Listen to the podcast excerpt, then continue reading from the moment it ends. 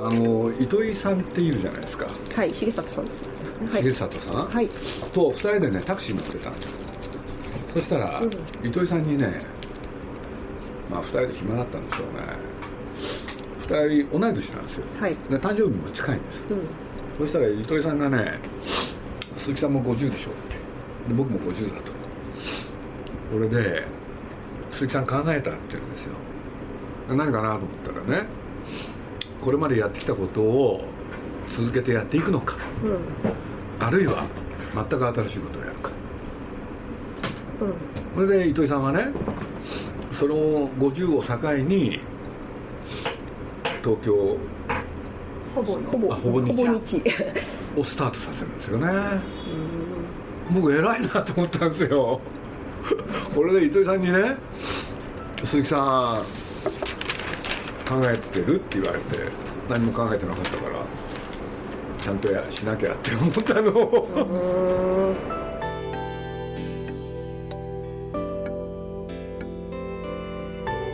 明けましておめでとうございます。本年もよろしくお願いいたします。鈴木敏夫のジブリ汗まみれ。今週は鈴木敏夫のミドルライフについてと題してお送りします。これは各界の著名人にご自身の50代前後のミドル世代を振り返っていただき読者に今後の人生のヒントを受け取ってもらうことを目的としている読売新聞のミドルライフでのインタビュー企画です。聞き手は読売新聞大阪本社久場敏子さんです。まずはこんなお話から。あんまり年齢のこと考えたことないですよね。このこの時はいくつだったとかそういうことを考えることをしないんですうん。よね、うん。だから区切り？はい。例えばもう少しでお正月だとかねあれも区切りでしょ？はい。おそらく新しい1年。うん。って考えたことないんですよ。うーん。なんかずっとつつながってるだろうなって。でどうしてかって言われるとね自分で分かんないんだけど。これで実はねはい。僕と宮崎駿で共通してるところがあって。おそらく宮崎駿っていう人もあんまり年齢は考えない。はい。でジブジブリってね。はい。まあ実は、まあ、普通の会社ってねはい。何周年記念とかうん。いろいろあるじゃないですか、はい。で僕と宮崎駿はそこはものすごい一致するんだけれど2人とも大嫌いなんですよ。それが。はい。あのななんとか何周年記念とかね、ジブリのものってほとんどないんですよ。本当ですね。これで、まあ、その弊害は1個だけあってはい。会社作ってから何年経ったのか分かんないっていうね。あ。でもやっぱりじ社会的な時間にとらわれてるより自分たちが思い通りやってた方がいいかなって。あうん。なんかそんなことをだからあんまりねどっかで区切るっていうことを本当考えなかったうん。のが僕であり宮崎駿ですね、社会的な時間っていうのは自分のご自身の年齢も含まれるんですか？それはもちろんそうじゃないですか。うん。だってみんなね彼女はいくつだとかねそれ全部社会的な時間でしょ、うん。うん。だって本当は関係ないんだもん。うんと思いますね、うん。だからあの個人のなんだ時間ってあるじゃないですか、はい。これで社会的時間ってのは1日24時間ってやつでしょ、はい。要するに個人的な時間を社会的な時間が搾取する。うん。っていう時に人はストレスを感じるうん。そんなようなこと言ってるんですよね。うん。僕それはね学生時代に読んでね、はい。あ自分で印象に残った言葉なんですよ。だから個人的な時間の流れと社会的時間の流れっていうのは必ずしも一致しない。と思ってるんですよね。そういう意味で言うと先ほどのその宮崎さんもあまり自分の年齢をっておっしゃったんですけど、なんか私の印象では宮崎さんって年寄りはこんなことするべきじゃないとか、70代になったらこうはなんかこう年を取るということになんか理想像みたいなお持ちなのかなってずっと印象を抱いてたんです。言うほどじゃないです。そういうことじゃないんですか。まあ僕よりは言いますね。うーん。鈴木さん、まあ、そうおっしゃりつつも50代というのはまあもののけ姫が48ですけども「千と千尋」があってこうあやっぱり働き盛りだったんですね。そうなんです。あのジブリはなるほど。あのやっぱり国民的作品ジブリがこう社会現象になる年代とやっぱり50代って重なると思うんです。でその渦中にいらっしゃってその時どう感じてらっしゃったのかっていうのをちょっと聞きたいなと思いまして。一つはね僕がまあなんだ入った徳間書店という会社があるじゃないですか。そうその出版社がまあ僕はそこでね雑誌を作るわけですけれどなんて言うんだろう。あのどんどんどんどんねまあ世の中もそういう時代だったんですけれどグループグループでいろんな会社作ってたんですよね。これでまあ雑に言うと映像と音と活字。うん。だから映画を作りねレコードを出しはい。それで本も出す。はい。それでまあまあ分かりやすく言っちゃうと発展してった。うん。でその発展してったそのね映像と活字と音楽。でメディアミックスとか言っちゃって。でそれが広げすぎて。うん。で失敗してそのしわ寄せが来たのがちょうどこの頃なんですよ。うん。僕の50前後。うん。つまり何が起きたかっていうとね徳間グループがあの傾いたんですよね、でそういう中ではい。まあ僕は今振り返るとね、まあ、ちょうどそれがね50前後になるんですけれど映画を作るっていう仕事だけじゃなかったんですよね。つまりもう一方にねその徳間グループっていうのがあって、まあ、そこでは僕はいろいろお世話になってきたわけでしょ。例えばね若い時からそれはまあねいろんなことをやって。で同時に同時にジブリを作ってくれたの。徳間が社長だったし。でそういう中でね僕としては映画を作るだけじゃなくてそういう会社の気球存亡に対してはい。僕も協力しなきゃいけなかったんですね、というのは全徳間グループの中でこのジブリ部門だけが、まあ分かりやすく言うと好成績を上げてた。そのことによって映画を作る以外のねもう一つのその徳間グループのなんて言うんだろう立て直しっていうのか、のその2つの仕事をまあこれやらざるを得なかったっていうんですかね、うん。だから確かに忙しかったんですよそれこそ銀行なども相手にしなくてはいけなかったっていうことですよね。不良債権の問題で。で本当は「もののけ姫」の時も宮崎さんは毛虫のボロの方作りたかったっていう話もだからね僕その,、ええ。その中でちゃんと言っちゃってるかもしれないけれどね、なんかあんまりおとなしいものやりたくなくなったんですよね、建前はね皆さんを説得して「もののけ姫」をやるんですけれどその時はねえそのアクション映画を作れるとしたら皆さんも60だからね最後ですよとかスタッフも育ってきてね力をみなぎってるとかね。でお金を使うとしたら今だって。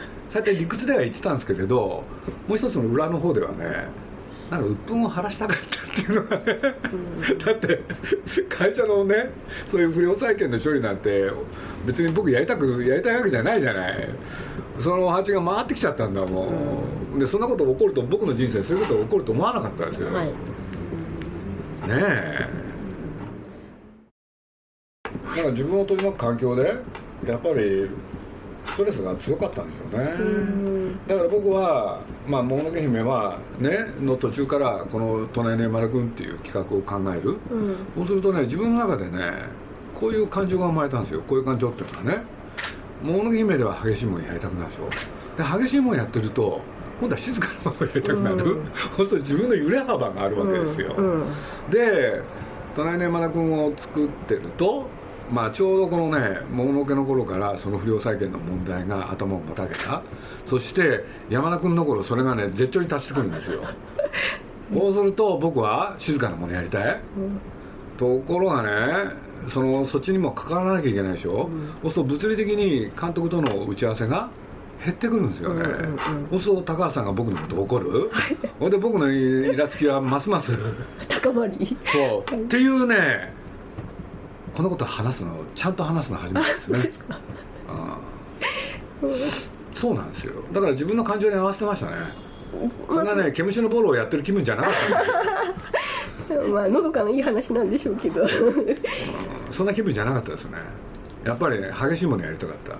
これでその対局にある隣の山田君静かなものでしょ、うん、これで僕スタッフからも言われましたよこう当時、ある重要なスタッフから「鈴木さんえいい加減すぎると」でなんだかって言ったらね「もののけ姫」ではね「もののけ姫」ではねキャッチコピーで「生きろ」って言っときながらね 山田君になったら適当。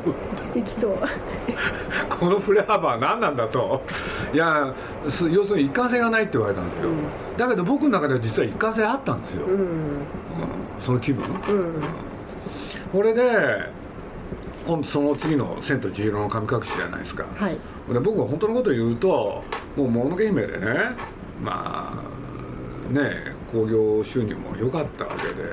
でこれなんかね、まあ、それもね、まあ、他でも言っちゃってるからあれですけれど1回ぐらいちょっとヒットさヒットしようかなと思ったんですよね、これでね徳間グループのその不良債権の穴埋めね,、はい、ねすれば、はい徳間公開という人も正しい道を歩むかなと思ったんですよ僕は。心入れ替えて。そう。これが甘かったですね。全然そんな人じゃなかったんですよ、うん、だからまあ、そういう気持ちの流れがやっぱり隣の山田君なんかにも僕はなんか流れねなだれ込んでくるんですね、うん、そもうそんな人しなくていいやとかね、うん、そういう気分にもなるんですよ、うん、だから実を言うとね「千と千尋」はい、これはね僕ね、まあ、結果としては日本の興行の記録を作るんですけれど、はい、当初そんなもの作りたくなかったですよね、作ろうっていう意思もなかったし、俺でまあ皆さんのやつですけれどまあね興行どうしようかなって悩んだ時実を言うと一方でジブリ美術館がスタート、うん、まあこれなんかもねなんかタイミングがねそうやって全部来たんですね、うん、これでまあ宮崎五郎君っていうのがジブリ美術館やるでしょ？はい。そう「千と千尋」の時なんかはね僕は宮崎五郎にね3つの選択肢出すんですよ、うん。千と千尋だけどさ」って、はい、どういう興行をやるか、うん、3つあると、はい、1つもののけぐらい、はい、でもう一つがね、はい、もののけの半分って、はい、で C がね、はい、もののけの倍って、はいはいはい。なんかね「もののけ姫」がヒットして「千と千尋」もヒットしちゃうと、うん、宮崎駿っていう人はねその負荷を自分で負わなきゃいけないでしょ、うん。そう僕としては彼が辛いだろうし、うん、それは宮崎家っていう家族にもある影響をもたらすと思ったんですよ、うん、でそういう中でそれはね冷静に考えるべきだと僕は思ったんです。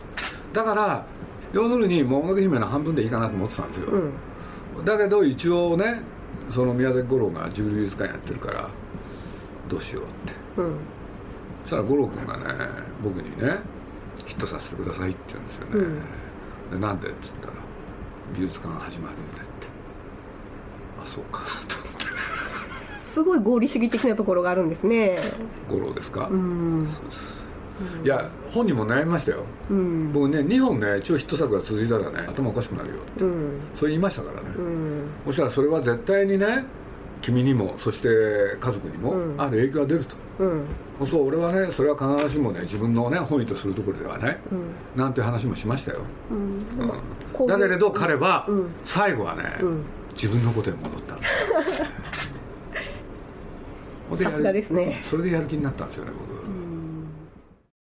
鈴木さん、もののけまでは、まあ、プロデューサーは黒子に徹するべきだということでほとんど表に出てこられてないということで、はいやっぱうちのデータベース調べても初めてうちの読売新聞でお名前出た1998年5月だったんです、はい、だそれまでとメディアの露出度っていうのはもう圧倒的に変わって、はい、鈴木さん表に出る人に多分この50代は同時になっていくと思うんですけれどそ,、れはやっぱりその宮崎駿が僕のことを怒鳴ったからですよ、うん、なんで映画作っててね取材まで受けなきゃいけないんだ、うんうん、それは本来プロデューサーの仕事だろうと、うん、俺は一切取材を受けない、はい、って言われたんですよ、うん。やむなく。しょうがないなと思って。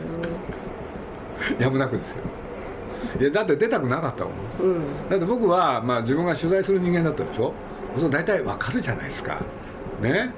でついねなんか書きやすいようにしゃべるとかねそういう癖もあるし、うん、だからあんまりね出てくるの出てくことに対しては抵抗があったんですけどね、うん、でもまあしょうがないなと思って、確かにその通りだなと思いました、まあ、私ら会社員だと大体40代は先輩見ててこんな感じの役職ついてこんな仕事するんだろうかとか、まあ、大体周りを見てたら自分の10年後20年後っていうのは、まあ、ぼんやりとなんとなく分かるんですけど鈴木さんの歩んでこられた道っていうのは前に先輩も何もいない道じゃないですかその都度何を指針に50代っていうのをやってこら僕のれたんですか？前に道はない、はい。僕の後ろに道はできる？はい、考えてないですよね。うん。今ここ。うん、その時に自分が一番いいと思った道を選ぶっていうことですか？そうですね。なんなんでそうなったのかわかんないですけどまあ、うん。加藤修一っていう人がね、日本文化における時間と空間という本の中でうん。日本は日本人は常に今ここで判断する、うん。過去は水に流し、うん。未来を憂えすうっていう、それが日本人の大きな特徴だって言ってますけれど、ね、そのいいところと良くないところがあるんですけれど、うん。そういうことで言えば僕もその日本人の一人なんでしょうね、今ここでしか考えない。うん。で、まあ、ジブリのだから大きな特徴ってねはい、いわゆるビジョンがないですよね、ああ3年後のビジョンとかそういうことですか？ない。もっと短いですよね、うん。基本的には、うん。やっぱり一本やってね、しそのいろんなご託並べたってね一本やってダメだったらやっぱりやれなくなるんだもん、そういう状況の中で作品を作っていった方が多分面白いものができるなって。でそういうことで言うとジブリって作品至上主義でしたから。うんいいものさえ作っちゃえばそれがね喜びっていうのか。だから会社の発展維持はね維持発展はうん。二次的二義的でしたよね、だからうん。自分がね例えば60になる70になる。で実際今それに近づいてるんですけどね。だからいまだにねどうなるか分かんないですよね、一方で鈴木さん腰悪くされた時ありました？よなりました。あああいうこう肉体的な面ではいかがですか？年齢と。あ年齢っていうよりね、僕の腰が悪い原因はね これどうしようかな。原因ははっきりしてるんですよ、はい。やっぱり宮崎駿ですよね。あそうなんですか。そりゃそうっすよ。私はテニスかと。あ。テニスじゃないっすよ。じゃないんですか。そのだってなんだあの腰が悪いって基本的にはストレスですよね。だからまあこれちょっと言いづらいんですけれどもねなんて言ったらいいんだろうな、はい。やっぱりね、宮宮宮崎っていう人と付き合って本当に面白い人だったから要するに世世事を遮断して世間のいろんなことほんで純粋培養をエラスをねしたらその人はどういうものを作るだろうっていうのに僕は興味があったわけですよ。恐ろしいこと言いますね。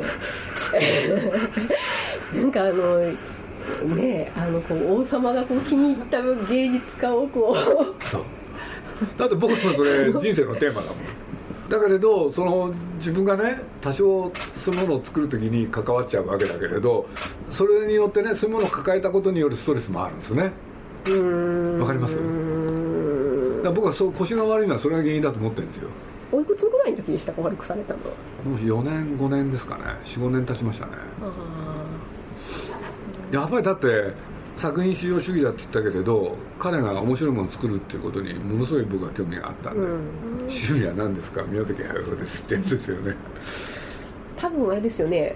実のお母様より奥様より宮崎さんと過ごした時間の方が長い長いですよんですよ。ねおそらく間違いないはねよくでもこうあれだけの個性の方と40年ですか。だからこういうのは相性ですよ。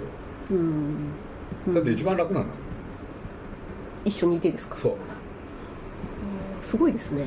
だからすごいっていうよりねそれは能力でも何でもないんですよ、うん。たまたまそういう人間がね出会っちゃったってことですよね。だから宮さんと一緒にいる時は楽ですよね。今もほとんどあれですか？よく顔は？合わせますよ、まあだから途切れはないですよね、例えば1週間離れるってまずないですよね、うん。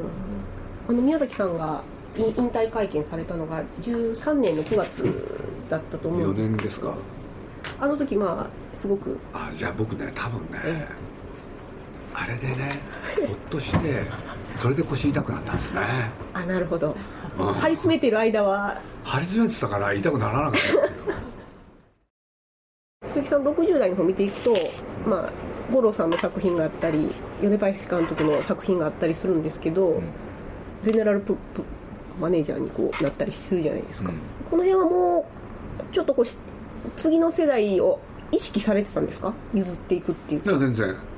うん。ああでもねうん。なんて言ったらいいかな、まあ、アリエッティとか国立小坂で、まあ、米林それから今の五郎君がやってくれたじゃないですか、はい。でまあ、僕の目的はこの「風立ちぬ」とうん。それから「かぐや姫」をやること。うん。だからここでね自分の中ではそのなんだ宮さんも引退するって言ってたしね、うん。まあ、そこでね区切りをつけようと思ってたわけですよね。うん。なんかやっぱり会社ですからね作ってないとダメなんで、それでまあやってきてこれで若い人たちはねはい。まあ才能があればねいろんな人が声かけてまた作ることもあるだろうと。はい。そう思ってましたよね、うんその取り立てて次世代を育てようとかあんまりなかったですねそれは。宮崎アニメの後継者を育てようとかいうのではなかったってことですか？そんな人出てこないもん。うーんそうか。鈴木さんこれ、まあ、人生100年と言われる現代なんですけどこれから50代を迎える人に何かアドバイスをといういやもうそれはもう簡単ですよ。はい。働き盛りは働きなさいですよ、は いそれ以上のことは何もないですよね、うん。働くの結構面白いですよ、僕面白かったし。まあ辛いってあんまり感感じないんでしょうね、鈴木さんあの公私混同っておっしゃるじゃないですか。で今の世の中どっちかっていうと公私は分けろというじ時勢だと思うんですけどもやっぱりそれでも面白い仕事はできないと思われますか？だって仕事とプライベートの境界線ってねもともとなかったんじゃないですかね、と僕は思ってるんですよ。でどういうことかって言ったらねまあ歴史で言えばですよ、まあ、ほとんどの人がねお百姓さんだったわけでしょ、ほとんどの人が、で本当に数少ない武士の人がいて。でそういうことで言うとお百姓さんの仕事ってね、こっからが仕事でこっからがプライベート、その境界線ってないですよ、うんだからそっちの方が本来の正しい姿だと思ってるんですよ、うん。だから僕人生100年。はい。それもないと思ってますついでだから。うん。僕は段階の世代のね平均寿命って多分短いんじゃないかって。これは根拠なくそう思ってます。ああやっぱり僕らの世代から変わるんだと思う、うん。僕らの世代は試験官で育った子の最初の世代ですよね、うん。うん。ほんで実際ね例えば僕の同級生たちはいまあ死んだ人多いですよね。ああ。そう思います。鈴木さんが過ごされた50代とこれから50代になる人だから、えー、と多分昭和40年生まれぐらいからの50代はまた違ったものになるとお感じになりますか？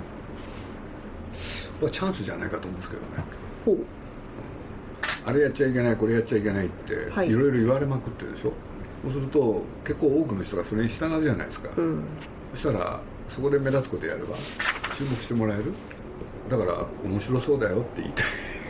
うーん。でしょ？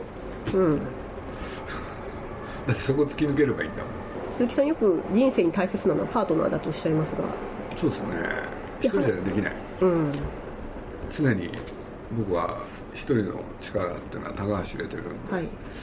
誰か一緒にやる人はい。を探すことが何かやっていく時の大きな力になると思いますよ、じゃあ何か突き抜けるにはまずパートナーを探すことですかね。と思いますけどね、例えば僕はジブリを作る時、はい。徳間書店にいた高橋君っていうねよう声かけて、で一緒にやらないかって、で実際彼が来てくれたことによって非常にねまあ僕としてはうまくいったんですよね、ジブリの礎を2人で作ることができたんで、うん。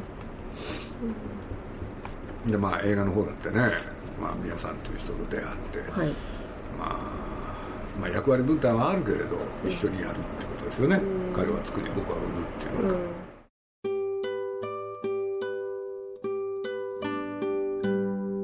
鈴木さんのミドルライフについてのお話いかがだったでしょうか？あなたもいつかはミドル世代。ぜひご参考に。来週は昨年末に発売された鈴木さんの著書「人生は単なる空騒ぎ。言葉の魔法」についてお送りいたします。今年も皆様にとって良い年になりますように。鈴木敏夫のジブリ汗まみれ。来週もお楽しみに。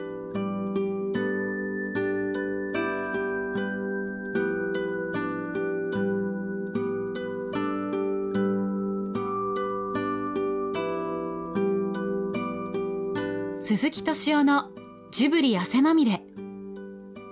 この番組はウォルト・ディズニー・スタジオ・ジャパン。